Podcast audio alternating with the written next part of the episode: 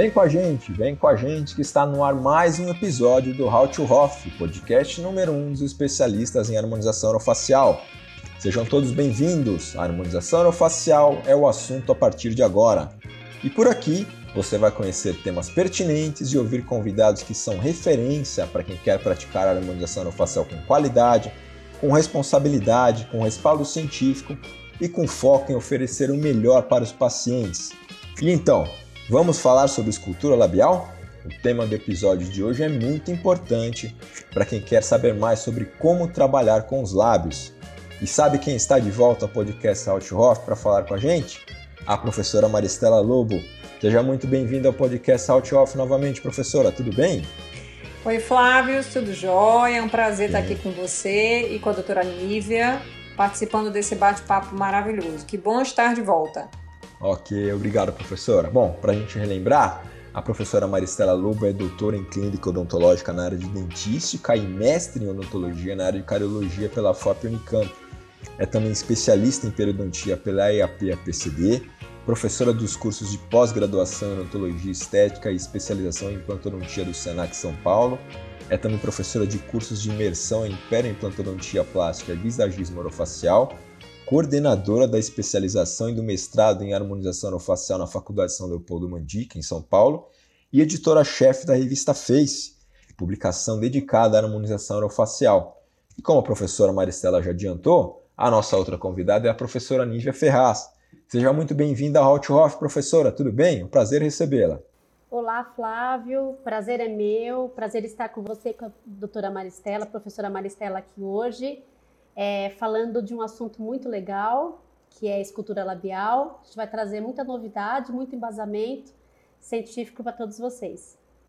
Ok, professora, muito obrigado, viu? A professora Nívia Ferraz é graduada em odontologia pela Universidade Paulista, Unisp, é mestre em administração de clínicas e hospitais pela FGV aqui de São Paulo, especialista em odontologia estética e dentística pela São Leopoldo Mandique, especialista em harmonização orofacial pelo CFO, coordenadora de harmonização orofacial na ISPEL de Pernambuco, é professora de pós-graduação em harmonização orofacial e dentística, palestrante em congressos nacionais e internacionais e autora do livro Master Lips. Bom, todos prontos, todos apresentados, acho que todo mundo gostou do tema, os convidados não preciso nem falar. Vamos ao que interessa, porque o episódio de hoje do How to Hoff está imperdível. Eu vou pedir para a professora Maristela fazer uma rápida introdução é, a respeito dos lábios no contexto de um, de um procedimento, de um tratamento de harmonização facial. Professora, fala um pouquinho para a gente sobre a importância dos lábios no contexto desse, é, de um tratamento de harmonização facial, por favor. Nossa, Flávio, é tão importante que eu não sei nem como começar. eu, vou, eu, vou, começar dizendo o seguinte, que na verdade o lábio é a nossa grande conexão né, da odontologia tradicional para a face. Uhum. Então, a harmonização orofacial é uma especialidade relativamente nova e a gente sempre teve né, o desejo, a gente que trabalha com odontologia restauradora, com reabilitação, com estética dental, muitas vezes a gente teve, tinha né, o desejo de, de mexer nos lábios, de torná-los mais bonitos, né? Porque o lábio termina sendo a moldura do sorriso. Então é o grande encaixe do sorriso com a face é o lábio. E aí vem o assunto da escultura labial, que é o que a Nívia vai falar bastante, publicou um livro agora sobre isso, que nos fala também do quanto é importante para o paciente, né, a motivação que o paciente nos procura no consultório, pela estética, pelo desejo de ter um lábio bonito, um lábio jovial, um lábio sensual.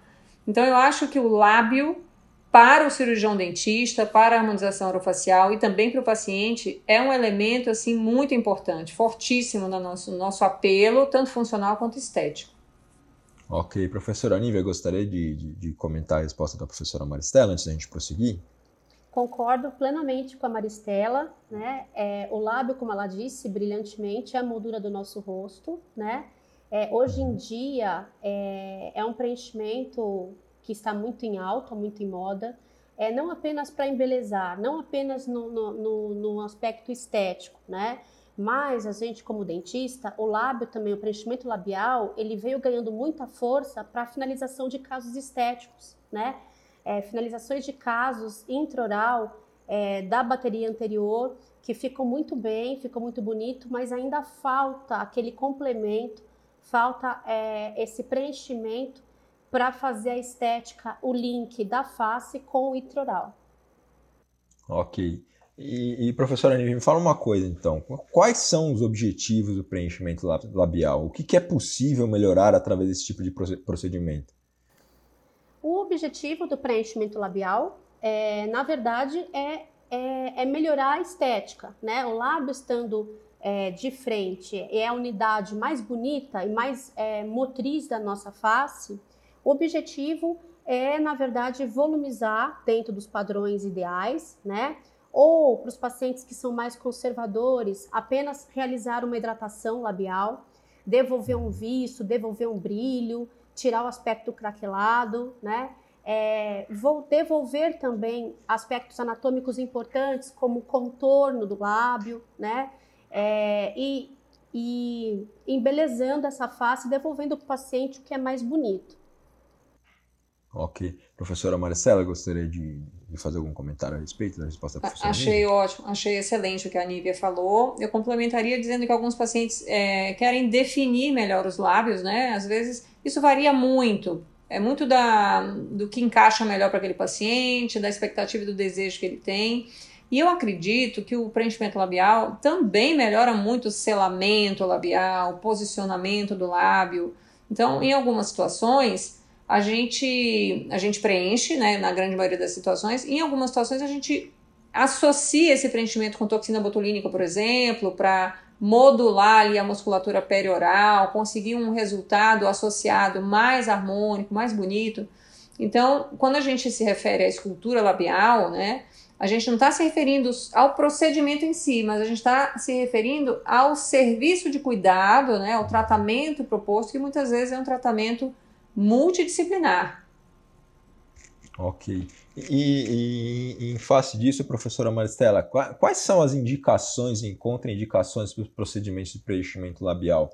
Todo tipo de paciente pode fazer? Como é que é isso? Tem também, uma outra curiosidade, aproveitando a pergunta, tem procura de homens para esse tipo de, de procedimento? Porque a gente sabe que hoje os homens também abriram os olhos para os procedimentos estéticos e também estão é, solicitando alguns procedimentos de harmonização facial, né? Tem uma demanda de homens também para o preenchimento é, labial? Sim, com certeza tem. Os homens têm todo o direito de se sentirem melhor, né, mais bonitos, com autoestima elevada, assim como as mulheres. Isso é, independe de gênero, né, de sexo, de raça, de religião, de tudo. Eu acho que todos temos direitos. E os homens, eles têm procurado bastante na tentativa de harmonizar mesmo, harmonizar lábio com face, harmonizar face com o indivíduo que ele é. Então a gente tem bastante procura, mas as demandas são diferentes, né? O que o homem busca muitas vezes é um lábio discreto, né, volumoso, ele percebe que o lábio está mais fino, né, que o lábio não aparece quando ele sorri, etc. Então ele quer um lábio, que, ele quer um lábio, mas na verdade ele talvez não queira como a mulher deseja. A mulher deseja um lábio que se projeta, né, que, que chama muitas vezes para o beijo e, e, que tem aquele apelo é, muitas vezes sensual. É, sensual não quer dizer sexual. Sensual deixa a mulher né, segura de si. Então, acho que isso é importante. E existem pacientes que realmente não devem fazer o preenchimento labial. Que pacientes são esses? São pacientes que podem ser alérgicos né, a qualquer dos, dos produtos que a gente utiliza, inclusive das enzimas que a gente precisa utilizar muitas vezes para reduzir ou para degradar o produto de preenchimento. Então, isso deve ser investigado antes.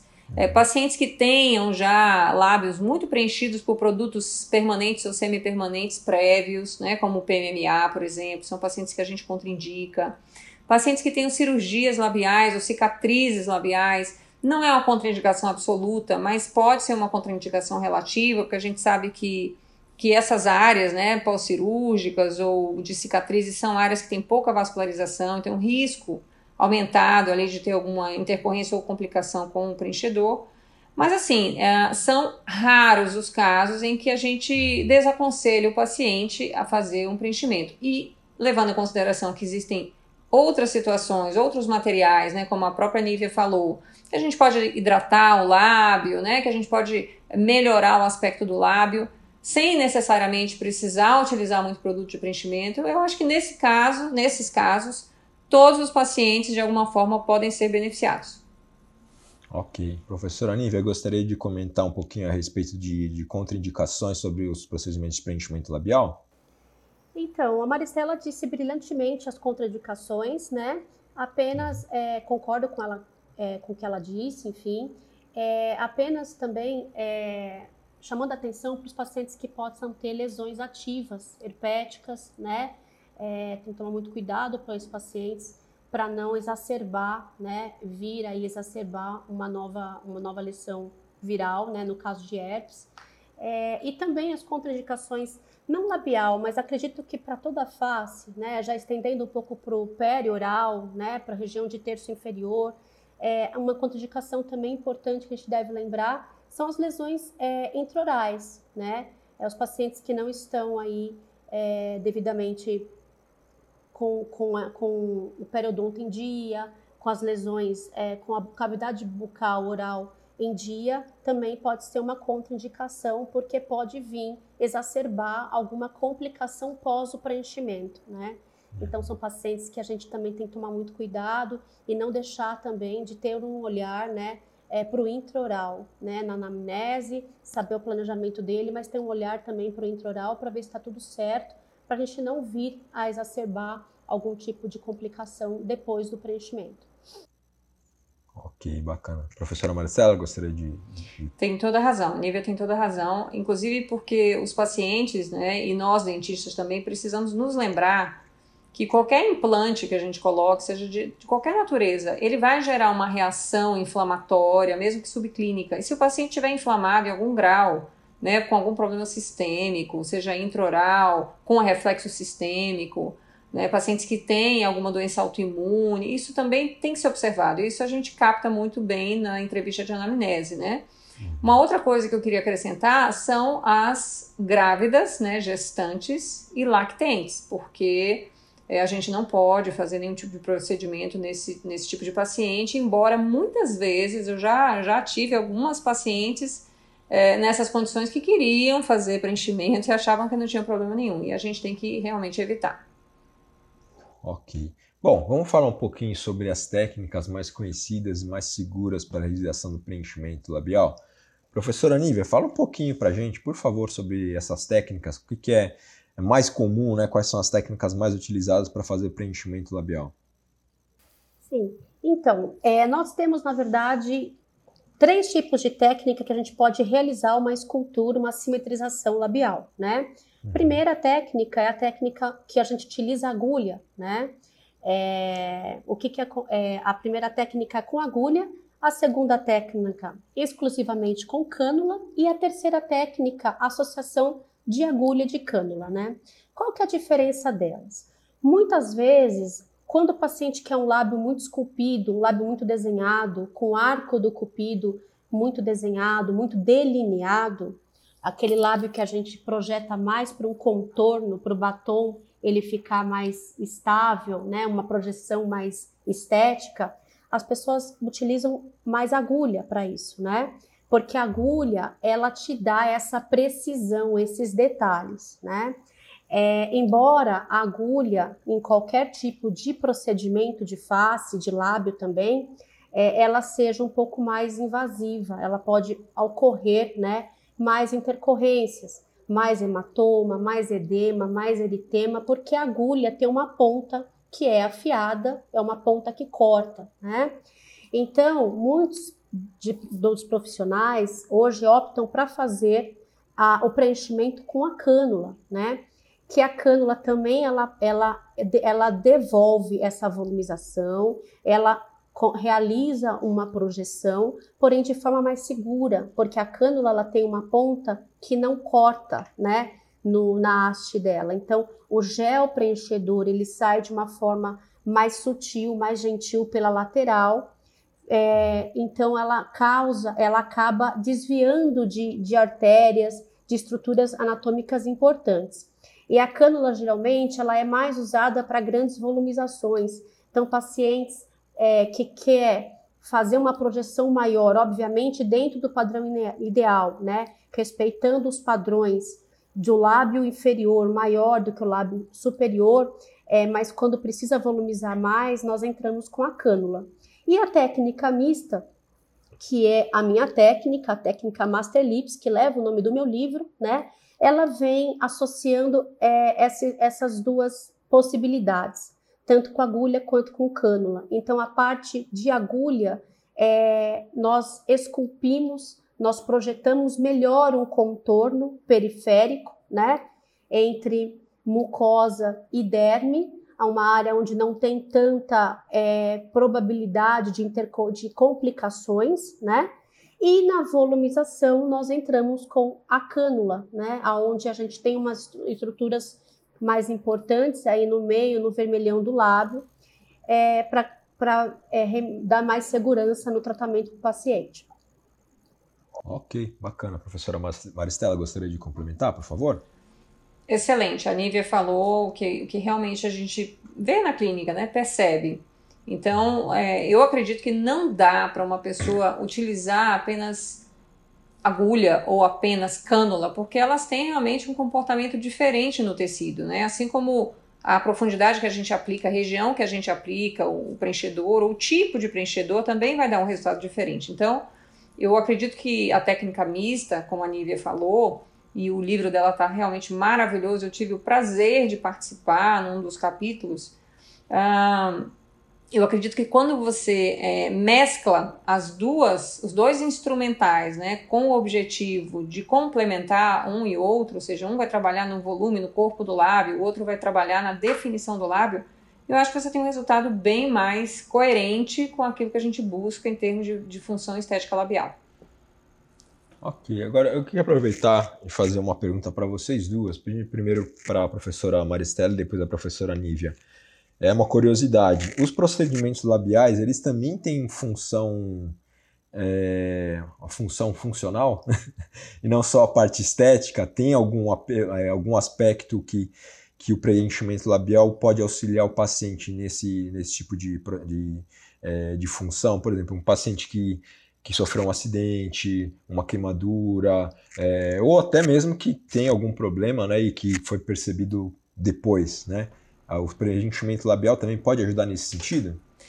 Com certeza, Flávio. Olha, tem algumas situações, vou, citar algumas, por exemplo, eu tenho pacientes que têm, uh, que tiveram, né, nasceram com fendas palatinas, uhum. unilaterais ou bilaterais, e que passaram por uma série de procedimentos cirúrgicos e muitas vezes ele, eles têm deficiências de, de, né, de substância labial, de, de, volume mesmo, de contorno do lábio.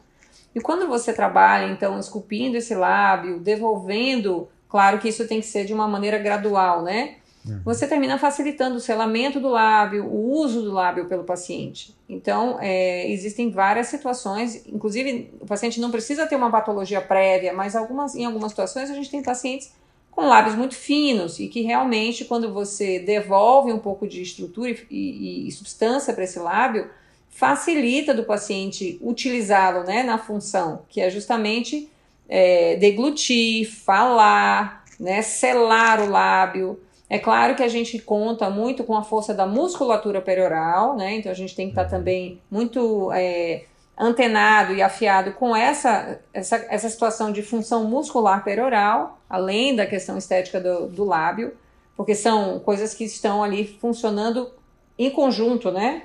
A musculatura, o tecido do lábio, o músculo, inclusive, orbicular do lábio, que está na, na posição onde a gente vai preencher.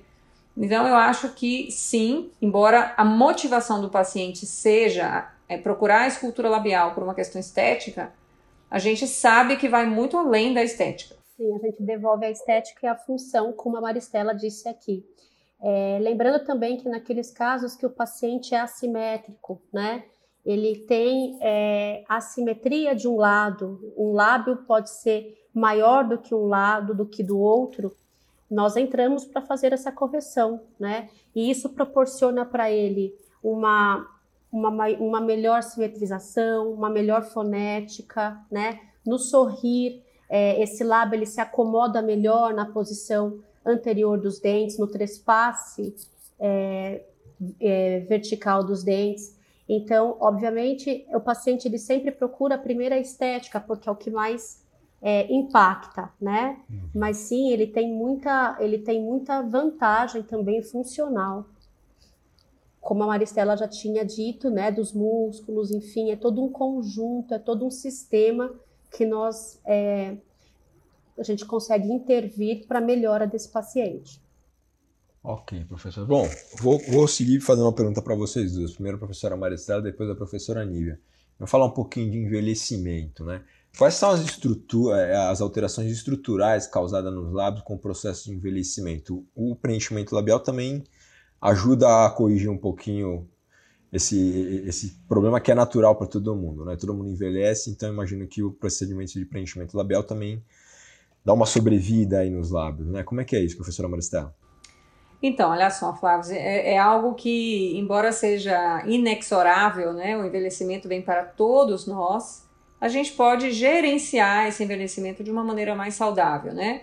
Então, o que, que acontece de uma maneira geral para os tecidos da face, os tecidos do corpo também, é que a gente perde aquela hidratação que a gente tinha, a gente perde a elasticidade que a gente tem aos 18, 20 anos, a gente perde a capacidade de fazer o colágeno, de fabricar o colágeno que a gente tinha antes. É como se o fibroblasto, que no início da nossa vida é uma célula bem rica em organelas dentro do seu citoplasma, bem funcional, né, bem ativa, ele começa a ficar meio cansadão, né, ele vira um fibrócito, e aí a gente já não tem mais aquela resposta tecidual que a gente tinha antes. Visualmente, o que, que o paciente percebe? Uma perda de volume do lábio, né, uma planificação de algumas estruturas aqui que a gente tem, que são as colunas do filtro. A gente tem também o alongamento do lábio superior. Então, inicialmente, a gente tem um sorriso que mostra bem mais o dente superior, e depois esse sorriso vai mostrando mais o dente inferior, porque os tecidos vão, de alguma maneira, pitosando, vão caindo, né? Vão, a gente vai derretendo um pouco. Então, eu acredito o seguinte, que se, se as pessoas estão realmente é, motivadas a gerenciar esse envelhecimento, precisam fazer um tratamento progressivo de ROF que inclui né, a, a escultura labial, a hidratação labial, a reposição desses tecidos que vão sendo perdidos. Mas é, é preciso realmente fazer com muito cuidado, né, evitar excessos, evitar produtos que não sejam realmente reabsorvíveis, porque senão isso acelera o processo de envelhecimento. Então, se você utiliza produtos no seu lábio que são semi-permanentes ou permanentes, certamente uma hora isso vai pesar e vai ser difícil depois administrar e lidar com isso. Okay. Professora Nívia, fica à vontade. Exato, concordo com tudo que a Maristela falou, né? É, com o envelhecimento da face, é, nós perdemos, né, muita, muita estrutura, só acrescentando que a gente perde também um pouco, a gente tem uma atrofia, né, da região subcutânea, é, falando propriamente dito do lábio, ele vai ficando mais ressecado, né? Ele vai ficando mais craquelado. A região perioral começa a adquirir o aspecto de rítides, que são essas ruguinhas em código de barra, né? Acontece também uma frouxidão ligamentosa, né? Em relação a músculo, em relação à, à, à gordura subcutânea, né? É, a hipotonia muscular desse lábio também com, começa a ficar muito evidenciada. Então, com o processo de envelhecimento, nós temos uma reabsorção óssea da região da face como um todo, mas a região perioral, propriamente dito, é, esse lábio ele vai escondendo para dentro da boca, né? Como a Maristela falou, aumenta a distância é, do, da, dessa estrutura do nariz labial, né, suco é, do nariz labial, e o lábio ele vai evertendo para dentro da boca né? Então, tudo isso associado também, que a gente não pode esquecer, dos aspectos genéticos intrínsecos, né? Porque você vem com uma carga genética, é, e também é, a gente pode retardar esse tipo de envelhecimento é, gerenciando né, esses cuidados de pele e gerenciando também os nossos hábitos, né? Os nossos hábitos que são chamados de fatores extrínsecos. Então, gerenciar o sol, é, gerenciar é, o uso de, de, do tabagismo, né, do cigarro, né, é, se manter hidratado. Os maus hábitos também faz com que acelere muito esse envelhecimento da face como um todo e do lábio também. Ok, bacana. Bom, vou fazer mais uma pergunta para vocês duas. Primeiro a professora Nívia, depois a professora Maristela. Agora eu inverter. Professora Nívia, de forma geral, qual é a importância de uma pele bem tratada para os procedimentos de preenchimento na face, seja no lábio ou em outras partes? Eu acho, imagino que, que deva ter uma influência. Como a gente falou e como a senhora falou agora sobre é, a pele bem tratada, a pele bem hidratada, Como é que, que uma pele boa influencia né, no, no restante do, do rosto para fazer um procedimento, né? É, tem total influência, né? Uma pele hidratada, ela tem um viço, né? Ela tem mais colágeno, mais elastina, mais silício, né? O gerenciamento do envelhecimento da face é, é muito importante. Então, quanto mais hidratação é, cutânea nós temos, mais a gente consegue, inclusive, é, manter esses preenchedores, né? Então, todo o tratamento de ROF, é, o ideal é nós temos um olhar de progressão, né? Nunca de realizar um tratamento muito agressivo de uma vez só. Então, ter um olhar para o tecido tegumentar, que é o tecido cutâneo, ter um olhar de uma hidratação, de repor é, através de enzimas, de mesclas, essa parte que vai ficando deficiente né, a partir dos 25 anos, de investir em tratamentos que, que, é, que promovam colágeno, que promovam uma pele mais hidratada. Então, isso é o que faz o sucesso, né? isso é o que faz, o que deixa uma pele, a, o tratamento da ROF é, mais duradouro e permanente. Então, ele tem total é, é, papel né, de protagonista em qualquer tipo de preenchimento. É muito importante. Ok. Professora Maristela, fica à vontade.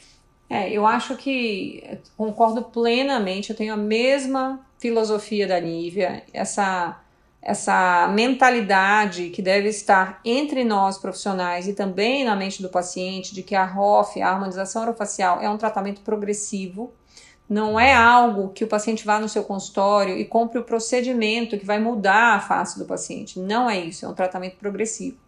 E realmente, se a gente une né, toda a expertise de todas as técnicas que a gente tem, as ferramentas que a gente tem para usar na ROF, os nossos, as nossas esculturas labiais elas vão durar mais. Você vai precisar muitas vezes de menos material para você ter um resultado bacana, né? Algumas vezes a gente precisa é, trabalhar modulando a musculatura perioral para que aquele preenchimento também dure mais.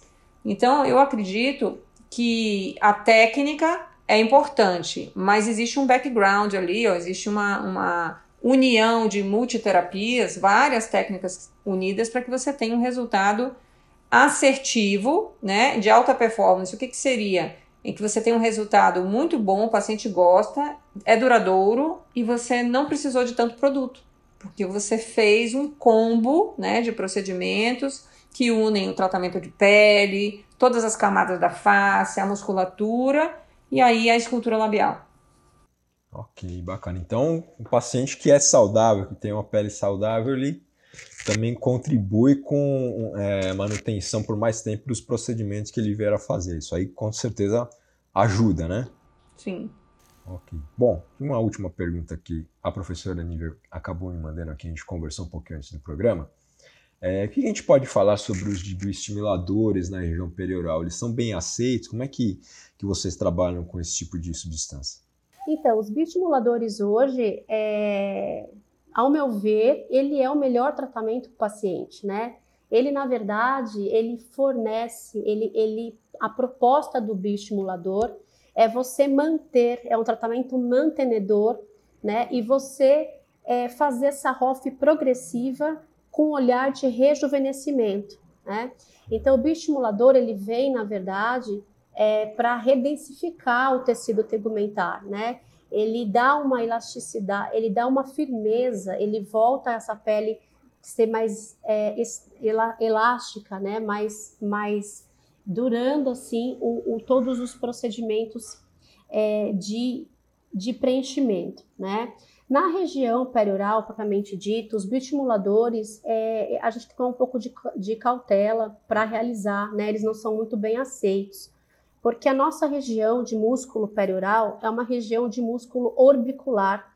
Ele é um músculo muito grande e orbicular, né? Significa que as fibras desse músculo se comportam, eles estão posicionados de forma redonda, né? Então, muitas vezes, o bioestimulador, que é uma partícula grande, né? É uma partícula que a gente proporciona é, para o paciente é, maior tamanho do que o preenchedor, muitas vezes ela pode ficar fagocitada nessa região de região perioral, né? Mas, falando de bioestimulador para face propriamente dito, ele é um tratamento excelente. Não sei se a Maristela concorda comigo, né? Mas em, em região de, de, de peri-oral, né? De peri-orbicular, é, eu não, não gosto de realizar o bioestimulador, né? Visto que a partícula dele é muito grande e visto que pode sim causar nódulos no paciente, causar um, algum aspecto granulado nessa região, que é uma região muito delgada e muito motriz, de maior motricidade. Exatamente, a Nívia tem toda a razão. Né? Na verdade, a, o tecido-alvo do bioestimulador, seja ele qual for, é na verdade o tecido subcutâneo, a tela subcutânea, em que você vai ter uma resposta da derme, bem conhecida, através desse, do uso dos bioestimuladores, que podem ser particulados e também muitas vezes em formas de fios de polidioxanona, né? Eu acho o seguinte: na área perioral, o único bioestimulador que a gente pode utilizar é o sólido, que na verdade são os fios de PDO. Os fios de PDO lisos, superficiais, a gente pode utilizar. Os bioestimuladores como Sculptra, Radiesse, Eleva, todos esses microparticulados ou macroparticulados, como a Nívia lembrou bem, eles são risco nessa região, em função da, da mobilidade dos músculos. Então, são ótimos desde que bem indicados em regiões realmente muito laterais da face, né? Porque aí você vai ter um estímulo, você vai ter um lifting promovido, inclusive, por esses bioestimuladores, além da manutenção da ROF progressiva que a gente se propõe. Então, é, tem que ter um, um, certo cuidado, eu concordo absolutamente com ela. Eu, por exemplo, se eu tiver que usar algum bioestimulador em área perioral, vai ser fios lisos de PDO, canulados ou agulhados em algumas situações. Ok, então tem restrições, né, professor? Sim. Ok. Bom, professor, muito obrigado. A gente está chegando ao fim de mais esse episódio do Out Off. Foi uma conversa muito enriquecedora, agradável, com certeza. Eu aprendi bastante aí sobre preenchimento labial, né? Eu não, não tinha muito conhecimento nessa área, apesar de, de acompanhar né, a harmonização facial há algum tempo. É sempre muito bom conversar com quem entende do assunto, né? Então, muito obrigado a vocês duas mais uma vez. E se você quer acompanhar o How to Off, quer ouvir os episódios anteriores, é muito fácil. Nós estamos no Spotify e nas principais plataformas de streaming. Escolha sua plataforma favorita e não perca nenhum episódio. Diversos temas relacionados à harmonização facial estão lá na nossa playlist, é só você acompanhar. E compartilhe com seus colegas da equipe de consultório. Chama todo mundo que quer saber mais sobre a harmonização facial e vem com a gente. E claro, pelo nosso site www.howtohoff.com.br. Também dá para acompanhar o podcast How que eu já falei, e obter mais informações sobre os cursos e treinamentos do How. Você quer se especializar na harmonização facial, quer saber mais sobre a harmonização facial, deseja é, ingressar nessa área, você que é cirurgião dentista e ainda não trabalha na harmonização facial, acesse lá www.howtohoff.com.br e deixe a sua mensagem. O podcast How to Hoff é uma produção Bicast. Até a próxima.